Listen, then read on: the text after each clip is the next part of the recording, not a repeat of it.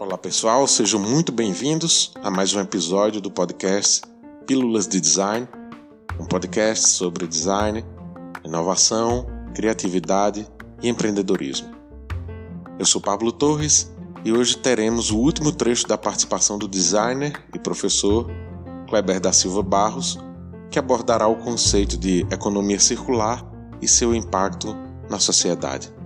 Então vamos nessa!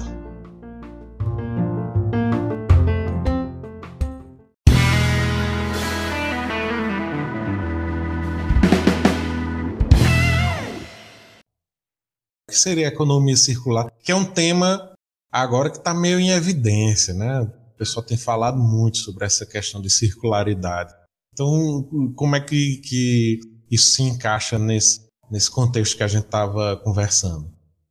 Ótimo. Olha, Pablo, a economia circular é um termo também jovem, mas ela é um termo que bebe da fonte de conhecimentos mais antigos, de conhecimentos mais, inclusive, filosóficos, de estilos de vida. Né? Existe um filósofo também, um filósofo, poeta, artista francês chamado Pierre Rabhi, ele é autor de vários livros, em que Pierre Rabhi defende uma defende muito, desde muito tempo, ele é um senhor e desde a década de 70, 60 que ele defende uma vida uma vida frugal, né? Ele usa o termo frugal para determinar um, um, estilo de vida apenas com o necessário, em que você tenha muito conhecimento e muito controle sobre o que você consome e sobre o que você deposita. O Pierre Rabhi ele usa também uma analogia muito simples assim e que faz muito sentido, que ele diz o seguinte, ó, na África selvagem, o leão caça a, a gazela para comer e ele come e se momentos depois que ele comeu aquela gazela passar uma manada de gazela na frente dele, ele não faz nada, ele não vai atacar, porque ele está satisfeito. Ele não tem que matar uma outra gazela. Ele vai matar uma outra gazela quando ele tiver fome novamente. Então, a própria, a própria natureza nos ensina a forma de viver. E aí a economia circular bebe da fonte de filósofos e de, de, pensamentos do Pierre Rabhi na França, do pessoal do, da permacultura na Austrália, né? enfim, de, todo, de toda essa galera que pensa numa vida mais frugal, numa vida mais equilibrada. Cradle to Cradle. Traz esse, o Cradle to Cradle, exatamente. O Cradle to Cradle, né? o do berço ao berço, essas filosofias todas e a economia circular traduz tudo isso num sistema de vida que pode ser colocado no dia a dia das pessoas e das indústrias. Então, economia circular é tentar fazer com que a produção dos bens seja o máximo que puder semelhante ao sistema de produção da natureza. Vamos dar um outro exemplo. Se você vê uma árvore que cresce e dá uma fruta, uma laranja, por exemplo, essa laranja, se não for colhida, ela vai amadurecer no pé e ela vai cair, ela vai apodrecer, ela vai cair, e quando ela cair, ela vai virar adubo, vai virar, vai virar é, matéria orgânica para alimentar o crescimento de novas árvores. Então, isso é um ciclo fechado na natureza inteira. A gente, a gente assistiu o Rei Leão, né, que na década de 90, já de maneira, não sei se mais é, escondida, mostrava como a natureza se regenera. O novo, o novo Rei Leão mostra isso de maneira mais clara. Eu acho que, inclusive, essa nova versão de dois anos atrás tem uma, uma, uma militância ambiental mais forte. Né? Quando o leão mostra justamente isso: olha, a gente caça, mas a, a, o que não serve fica na terra e vira adubo, enfim. Esse sistema natural, ele deve ser, é, a economia circular mostra que esse sistema natural deve ser copiado para a indústria. Ou seja, eu vou projetar um novo produto. Vou. Então, primeiro eu tenho que saber que matéria-prima vai ser.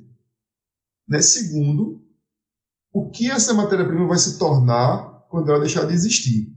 E o objetivo final, por mais utópico que possa parecer, é que essa matéria-prima se torne matéria fértil para outras empresas. Essa matéria-prima que virou lixo, por exemplo, se torne matéria-prima de outras empresas para virar um novo produto ou se ele não vai virar um novo produto, que ele não deixe impacto na natureza.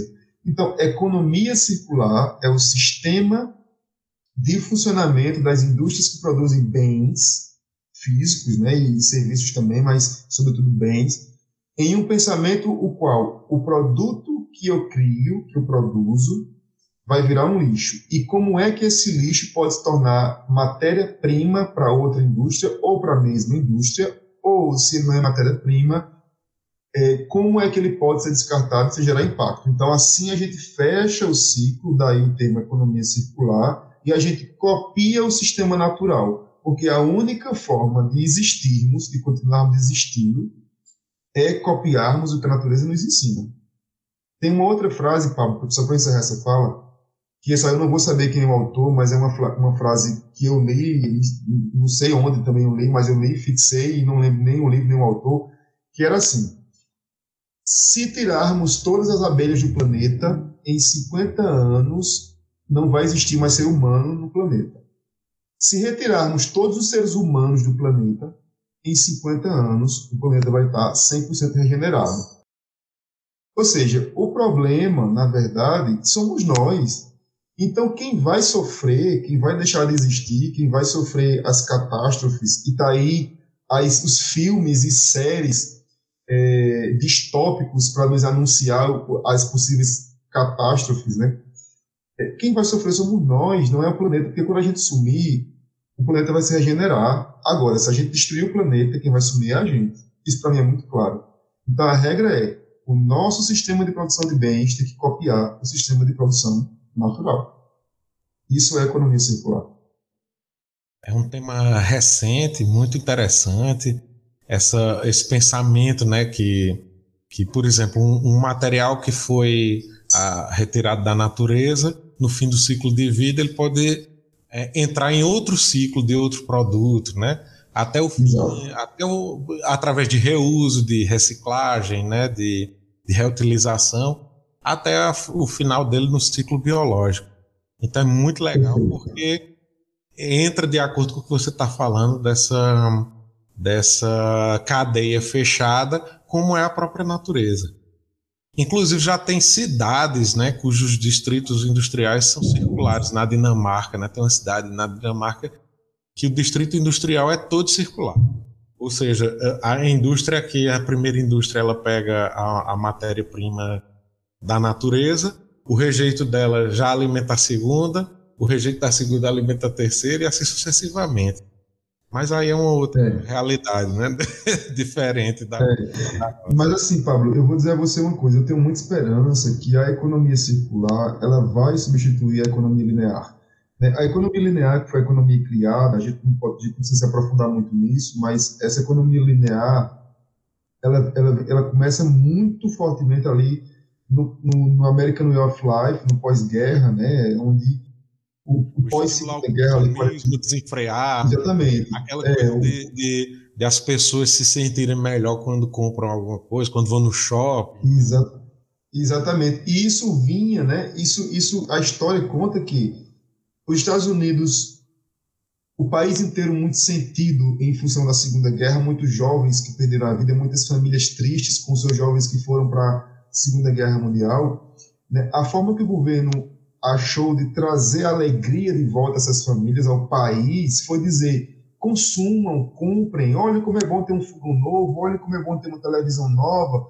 Então, aquelas fotos com aquela dona de casa pousando na frente de uma batedeira, aquilo foi programado, né?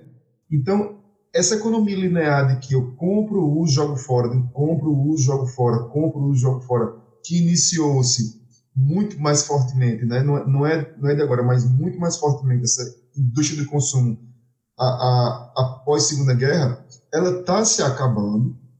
Né? Não sei nem se está acabando, mas ela, ela tende a se acabar. Talvez se transformando, se, né? Talvez se transformando. transformando. É, essa é a palavra.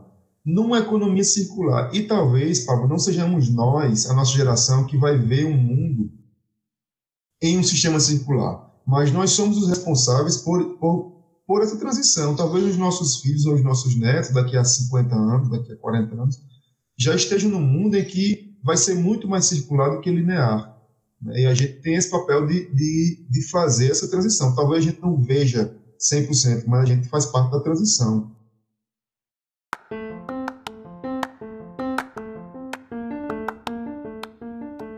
Bem, eu sou Pablo Torres e esse foi o episódio de hoje do Pílulas de Design. Espero que vocês tenham curtido. Agradeço muito a participação do professor Kleber Barros, trazendo para nós aqui do podcast um pouco das suas histórias e conhecimento. Lembrando que o livro organizado por ele, A Verdadeira Vida dos Produtos 12 Ciclos de Vida de Produtos Referência, ilustrados para orientar projetos de produtos sustentáveis, é gratuito e está disponível para download no link que está aqui na descrição.